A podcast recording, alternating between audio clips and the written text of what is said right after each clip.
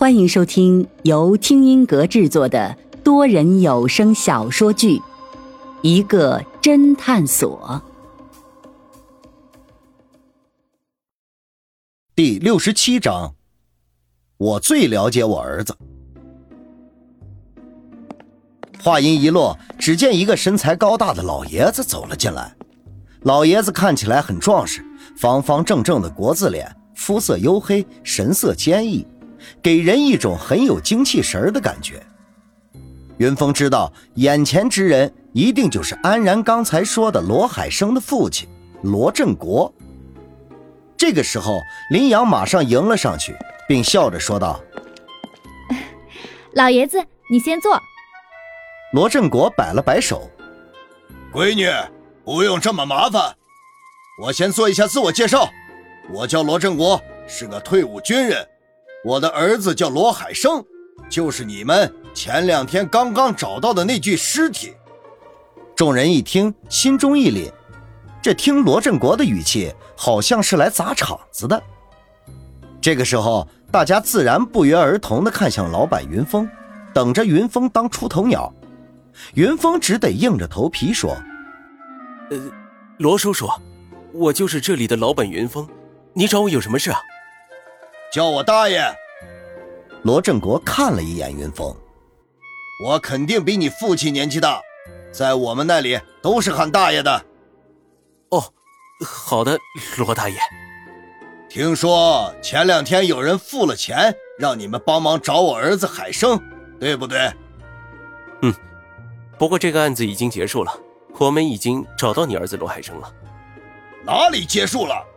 你们只是找到我儿子的人。可是却没有找到我儿子的魂。罗振国眼一瞪，大声吼道：“云峰顿时哭笑不得。”许真真却插嘴说道：“罗大爷，我们这里是侦探所，不是道士庙，只负责查案，不负责招魂。”罗振国斜睨了一眼许真真，忍着怒气说道：“你这个闺女，等我说完行不？”我又不是真的让你们去招魂，我可是一个坚定的唯物主义者。方寸忍不住了，扑哧一声笑了出来。所以罗大爷，你这是？林阳显然已经也看出来了，这罗振国是个狠角色。当然是要你们接着查案了。我儿子人虽然找到了，但是他死的不明不白，没有人给他伸冤。他自然冤魂不散，不肯去投胎转世，这不就相当于你们没有找到我儿子的魂吗？咦，方顺竖起大拇指，对着罗振国说：“罗大爷，你这个理由我服。”云峰耐着性子解释：“罗大爷，警方已经裁定了，你儿子是死于意外，他应该是喝酒喝醉了，而后又过度惊吓，最后看不清路。”胡扯，简直是胡说八道！罗振国打断云峰，并气急败坏地说：“警方的解释我自然知道，可是漏洞百出。我跟你说，我的儿子我最清楚。第一，他不会轻易喝醉酒，他的白酒有二斤的量，怎么可能喝醉？第二，就是他胆子很大。”小时候都在乱坟岗上睡过觉，哪里会怕一个死人？第三，就是我儿子根本不可能被淹死。我家就住在海边，他为什么起名字叫海生？就是因为他在海边生的呀。他从小就会水，能在水里睡觉。你现在跟我说他是被淹死的，我如何能信？罗振国一连串的质疑给抛了出来，云峰惊奇地发现，这老爷子虽然气急败坏，但是还是蛮有逻辑的。接下来的时间变成了云峰和罗振国解释什么叫做意外，什么叫做普遍现象与个例，什么叫做随着年龄的增长，人的性格会改变等等。两个人一直说到下班，云峰也没有说服罗振国。两个人都至少喝了半桶水，云峰到最后嫌奶茶太麻烦，也直接喝的矿泉水。最后，罗振国也不耐烦了：“你们给我解释了那么多，是不是就是因为你们查案需要付费？”云峰颇感意外的点了点头。罗振国自豪地说：“放心，你们接着给我查下去，我会付钱给你们的，虽然钱不多。”许真真迅速抓住了罗振国的弱点，马上说道：“那可不行，我们侦探所一般对追查命案的价格是十万起步，要不然免谈。”什么？十万？罗振国不敢相信的看着云峰。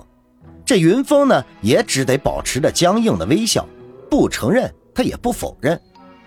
罗振国脸上神色变幻不定，脸色呢也看起来很痛苦，半晌才垂头丧气地说：“那算了吧，我的儿子的命可能不值这个价。”说着，竟然扭头走了。这个时候正值傍晚。太阳正要落山，夕阳的光辉中，只见罗振国站在前面的一个十字路口，一脸的茫然，不知道该要去哪里，背影显得很落寞。阳光斜着照过来，将罗振国的倒影拉得很长。林阳不无担心地说：“你说我们是不是有点太残忍了？”云峰看着罗振国的背影，也不说话，半晌。长叹了一口气，说道：“唉，下班。”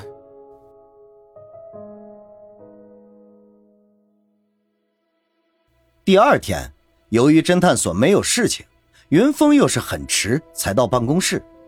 谁知刚一进门，就听到方寸叫道：“老板，你可来了，出大事了！你快来看看！”云峰跑到方寸面前，只见方寸的电脑上。此刻却在播放一个视频画面，这画面中赫然就是罗振国坐在一个湖边。云峰心中咯噔一声，这罗振国要干什么？难道要自杀？方寸摇了摇头，不是自杀，而是表演。表演？云峰一脸疑惑。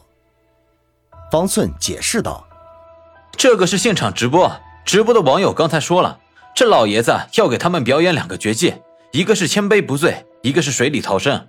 流程就是，老爷子会喝大量的酒，然后再把自己的双手双脚捆起来，再然后自己跳到那个湖里，他保证自己能从湖里逃出来，而且不会被淹死。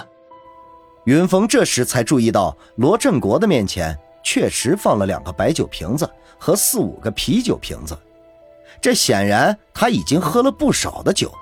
而他的旁边还放着一捆尼龙绳子，显然是待一会儿用来捆绑自己的。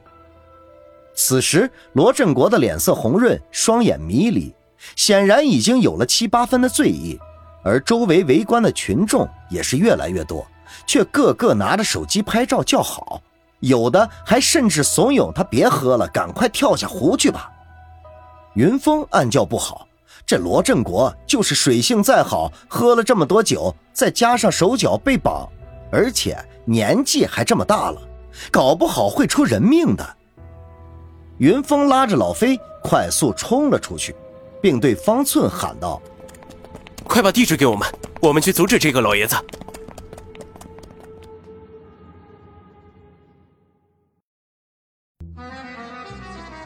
听众朋友，本集已播讲完毕。欢迎订阅收听，下集精彩继续。